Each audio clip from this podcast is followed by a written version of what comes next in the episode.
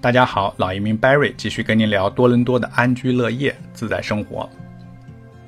这一期我想谈的话题是中加孩子教育的对比，以及留学是否要趁早。那么谈到加拿大的教育，我觉得我还是有一定发言权的。我呢，在这个国家已经生活工作了二十年。来加拿大后，先后就读于加拿大两所排名最好的大学 McGill 和 U of T。自己的孩子也出生在加拿大，现在也念中学了。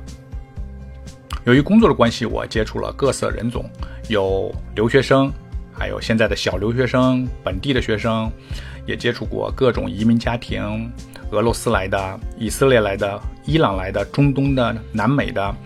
他们对孩子教育的认识，还有本地家庭，有的有钱人会把孩子送到私立，也有的有钱人会把孩子坚持在读公立学校。那么他们对孩子的教育的想法，以及咱们中国人对孩子教育的想法有什么不同，我都有机会跟他们讨论。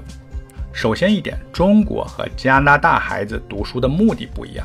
首先呢，我们都知道，国内呢你必须读好学校，然后考试成绩要好，考得好你就能上好大学，然后出来找份好工作。在加拿大呢不一样，它首先这个大学资源比较丰富，啊，我不敢说人人都能上大学，但是在加拿大，与其说你考得上还考不上大学，你不如说你想不想上大学，或者说这个大学教育适不适合你。那么很多新移民，包括来了一段时间的移民，他们都有这个误区啊，就说哎呦，我这孩子上不了大学怎么办？我在国内我就头疼，在加拿大怎么还不努力？其实你大可不必担心啊，加拿大上大学还是比较容易的。如果说比较难，那么你要上一个名牌大学的一个好专业，这个是比较难的。甚至一些名牌大学普通专业都比较容易上。我这么说吧，我举一个亲身的例子，也是国内的一个朋友委托我照顾啊，他在这朋友的一个孩子。那么这个孩子呢，家庭呢不算是富二代，但是也是肯定是什么都不用愁的。所以呢，来加拿大以后呢，就读了一个。呃，中国人办的高中，这种高中呢，主要是用来刷学分和补习英语啊。你别小看这种高中，这种高中往往很有效啊，他们能够把孩子送到一个很好的学校。那么他在这个高中毕业以后呢，真的申请了一个很好的学校。一年以后呢，他就上不下去了，就必须转学。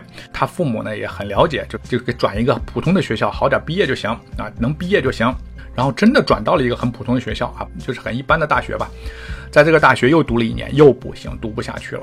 然后没办法，又找了第三所大学。但这回送进去以后，这个孩子一下就明白了，从此好好读书，知道靠父母靠不住，只有靠自己学本事，以后才能生存立足啊！这孩子一下就懂事儿了。我举这个例子呢，就是说加拿大这个大学不是那么难进的，所以跟国内不一样。加拿大的教育是一种通才教育，你进到小学、中学，它是普及你孩子教育。教会你学习的方法，按教学大纲一步一步完成就行了。当然了，他各个学校都有一有各种 program，就是如果你的孩子在数学或者某一方面特别突出，他会跟家长联系，建议这孩子通过一些测试考试，证明你达到这个能力了以后，他会把你送到比较高的，比如我们翻译成中文叫尖子班、天才班啊，这个是他是有的，但是这不是他教学的目的。第二。教育的目的不同，那么教育的方法也不一样。中国我们都知道，孩子要读书，然后根据书本的内容要考试。刷题这个词儿啊，在我在以前都没有听说过，就是专门针对考试的一种训练方法。你包括所有的课外辅导班，所有的课外书都是针对考试。那么在加拿大呢又不一样啊，这里的小学说起来可能大家都不相信，没有课本。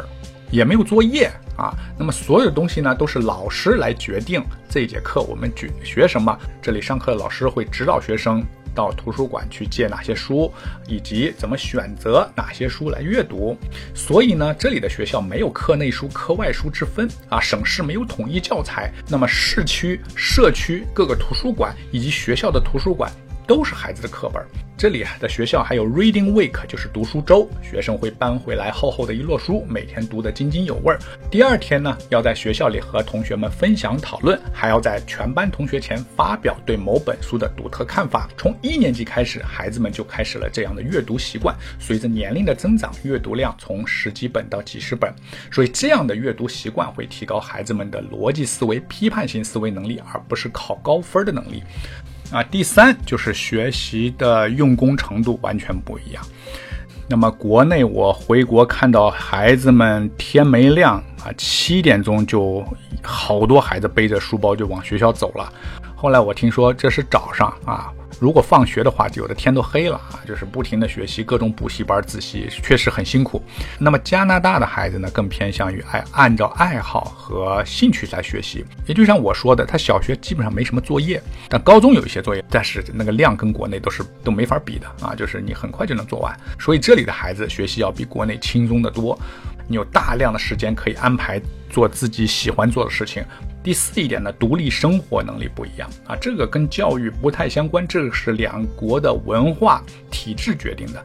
在国内，我听说过极端的事情啊，有些小孩连冰箱都不会关，什么意思呢？就是他每次吃饭都是爸爸妈妈从冰箱里要喝水、要吃饭，都是从冰箱里拿出来放到桌上，你吃就行了。吃完以后你就去做作业、去做题啊。你的孩子的唯一工作就是好好学习，其他你什么都不用管当然这是个极端例子，我相信国内大多数还是注重。让孩子多做一些家务的。那么加拿大作为西方社会呢，那么孩子从小就培养这个独立生活的能力，而且加拿大本地人也爱好 DIY，DIY 就是亲自动手。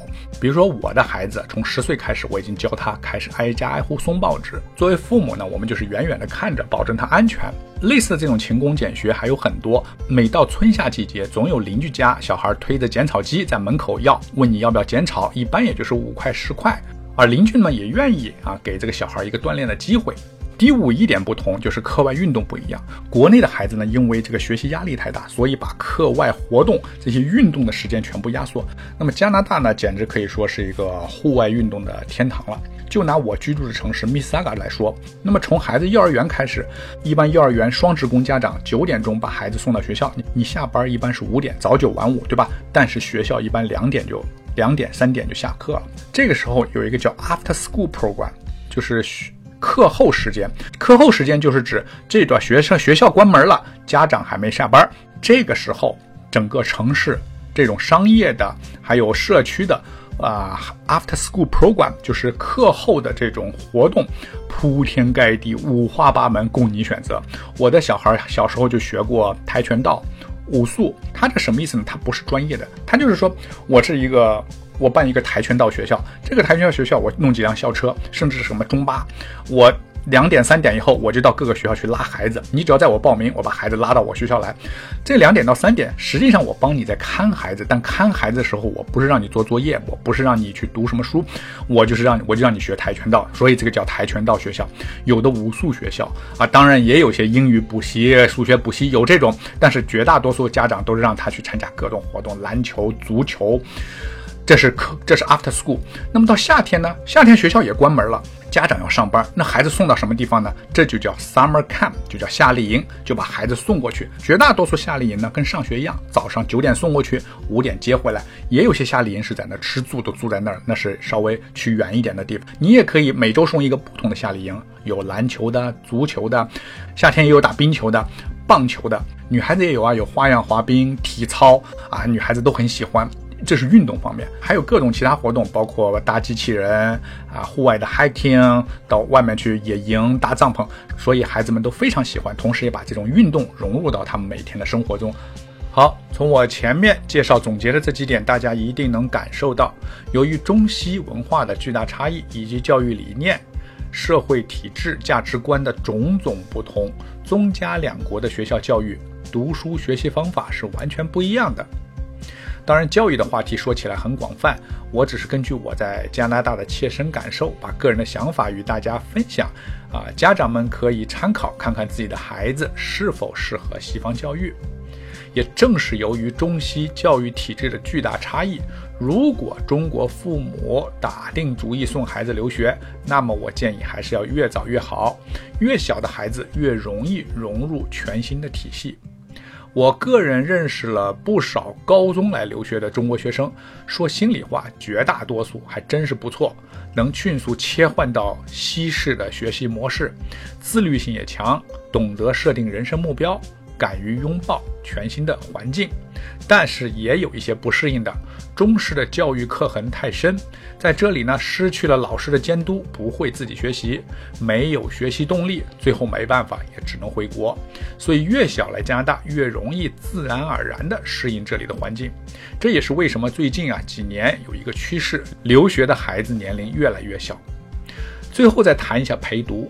如果来上小学，那么现在多伦多大多数的学校是要求父母至少一人陪读的，爷爷奶奶来都不行，就要父母。